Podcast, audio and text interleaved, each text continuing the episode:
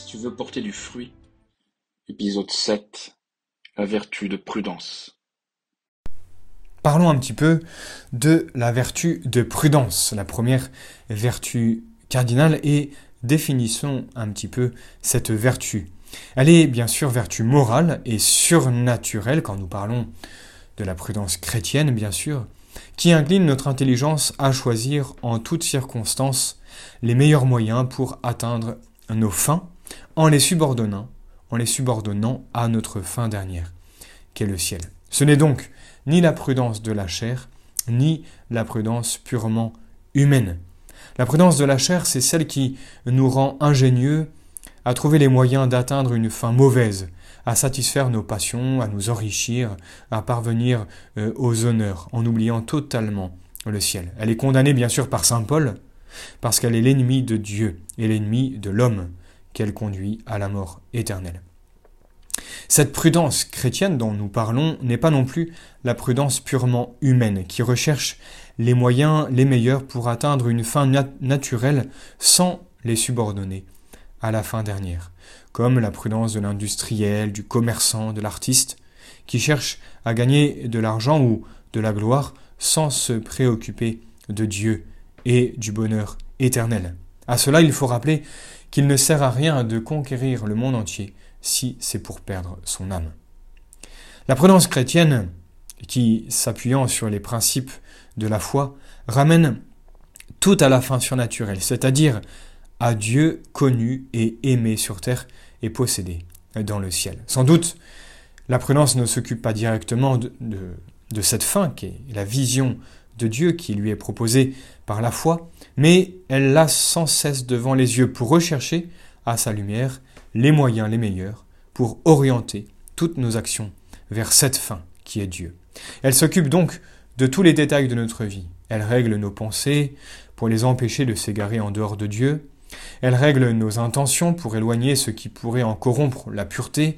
Elle règle aussi nos affections, nos sentiments et nos volitions pour les rattacher à Dieu. Elle règle jusqu'à nos actes extérieurs et l'exécution de nos résolutions pour les ramener à notre fin dernière. Cette vertu, qu'est la prudence, réside à proprement parler dans l'intelligence, puisqu'elle juge et discerne ce qui, dans chaque circonstance particulière, est plus apte à obtenir notre fin. C'est donc une science d'application. On dit l'homme prudent, c'est celui qui agit. C'est une science d'application qui, à la connaissance des principes, joint celle des réalités au milieu desquelles nous devons organiser notre vie. Toutefois, la volonté intervient aussi pour commander à l'intelligence de s'appliquer à la considération des motifs et raisons qui lui permettent de faire un choix éclairé, et plus tard pour commander l'exécution des moyens ainsi choisis. La règle de la prudence chrétienne n'est pas la seule raison, mais la raison éclairée par la foi. On en trouve l'expression la plus noble dans le Sermon sur la montagne où notre Seigneur complète et perfectionne la loi ancienne en la débarrassant des fausses interprétations des docteurs. La prudence surnaturelle puise donc sa lumière et ses inspirations dans les maximes évangéliques qui sont diamétralement opposées à celles du monde, à cette prudence mondaine. Pour en faire l'application aux actions de chaque jour, elle s'inspire des exemples des saints qui ont vécu conformément à l'Évangile et des enseignements de l'Église infaillible qui vient nous guider dans les cas un peu plus euh, douteux, dans les cas où il nous est difficile de discerner quel sera le meilleur moyen. Ainsi nous sommes moralement certains de ne pas nous égarer. Par ailleurs, les moyens qu'elle emploie sont non seulement des moyens honnêtes, mais des moyens surnaturels, la prière et les sacrements, qui, multipliant nos énergies pour le bien, nous font arriver à de bien meilleurs résultats. C'est ce qui apparaîtra mieux encore en étudiant ce que nous appelons les éléments constitutifs de cette vertu. En effet, pour agir prudemment, il faut trois conditions. Euh, trois conditions sont particulièrement nécessaires. Il faut tout d'abord délibérer avec maturité entre plusieurs euh, moyens pour atteindre la fin. Il faut délibérer, ensuite il faut décider avec sagesse, et enfin il faut exécuter. Tout d'abord, une mûre délibération s'impose pour rechercher les moyens les plus propres à atteindre la fin qu'on se propose. Délibération qui doit être proportionnée à l'importance de la décision à prendre. Pour la faire avec plus de maturité, il réfléchira personnellement et consultera les personnes que nous pouvons appeler les sages, ceux qui ont euh, de l'expérience. Il réfléchira lui-même sur le passé, le présent, l'avenir, sur notre propre euh, expérience. Ce n'est pas assez de réfléchir, il faut aussi euh, consulter les hommes sages et expérimentés. Un homme, un mot, pardon, une remarque d'un ami, d'un proche, parfois même d'un serviteur nous ouvre les yeux et nous montre un côté des choses que nous avions oubliées ou négligées. Il y a plus de sagesse dans deux têtes que dans une seule, et de la discussion jaillit la lumière. Combien cela est plus vrai encore de la parole d'un directeur qui nous connaît et qui, étant désintéressé dans la question, voit mieux que nous ce qui est utile au bien de notre âme. On consultera donc avec soin et avec docilité un homme sage et expérimenté, ce qui ne nous empêchera pas, du reste, d'exercer notre sagacité personnelle, qui nous fait voir avec rapidité et exactitude ce qu'il y a de fondé dans les conseils qu'on nous donne, aussi bien que dans nos propres observations. Il faut faire confiance à sa conscience. Mais on n'oubliera pas de recourir au meilleur des conseillers, au Père des Lumières, et un Veni Sancte Spiritus récité avec confiance nous sera souvent plus utile que bien des délibérations. Faisons confiance, abandonnons-nous au Saint-Esprit.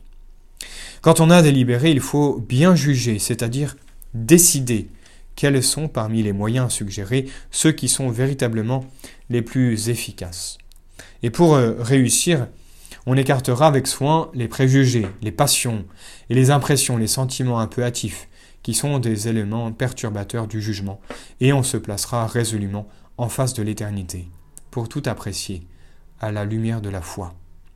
On ne s'arrêtera pas à la surface des raisons qui nous inclinent de tel ou tel côté, on les, examinera à fond, avec perspicacité, pesant bien le pour et le contre. Enfin, on jugera avec des décisions sans se laisser aller à des hésitations excessives. Quand on a réfléchi, suivant l'importance de l'affaire, et pris le parti qui semble meilleur, Dieu ne nous reprochera pas notre conduite, puisque nous avons tout fait pour connaître sa volonté, et nous pouvons compter sur sa grâce pour l'exécution de nos résolutions. Donc, après avoir euh, délibéré, après avoir décidé, il faut maintenant eh bien s'exécuter. Il faut en effet ne pas tarder à réaliser le plan auquel on s'est arrêté, ce qui demande trois choses de la prévoyance, de la circonspection et des précautions. De la prévoyance. Prévoir, c'est calculer d'avance les efforts nécessaires pour accomplir nos desseins, les obstacles que nous rencontrerons, les moyens de les vaincre, afin de proportionner l'effort au résultat qu'on veut obtenir. De la circonspection. On doit ouvrir les yeux, considérer les choses et les personnes à droite et à gauche pour en tirer le meilleur parti possible. Observer toutes les circonstances pour s'y adapter Surveiller les événements pour en profiter s'ils sont favorables, pour en prévenir les conséquences fâcheuses s'ils sont contraires. Et puis, il faut prendre ses précautions. Même quand on a essayé de tout prévoir, les choses n'arrivent pas toujours comme nous les avions prévues, car notre sagesse est faillible, on peut se tromper. Il faut donc dans la vie, euh, comme dans les affaires, avoir des réserves, s'entourer de précautions. L'ennemi spirituel a des retours offensifs, comme nous l'avons expliqué un peu plus tôt. C'est alors qu'on a, recours à ces réserves d'énergie, à la prière, au sacrement, au conseil d'un directeur. Ainsi, on n'est pas la victime de circonstances imprévues, on ne se laisse pas déconcerter ni décourager quand les choses ne vont pas comme on l'avait prévu. Voilà donc cette euh, prudence euh, chrétienne, vertu euh, cardinale. Il nous faudra voir la prochaine fois la nécessité de cette vertu, nécessité justement pour appliquer toutes les autres vertus dans notre vie afin de ressembler davantage à notre Seigneur, qui est l'homme prudent par excellence, bien évidemment.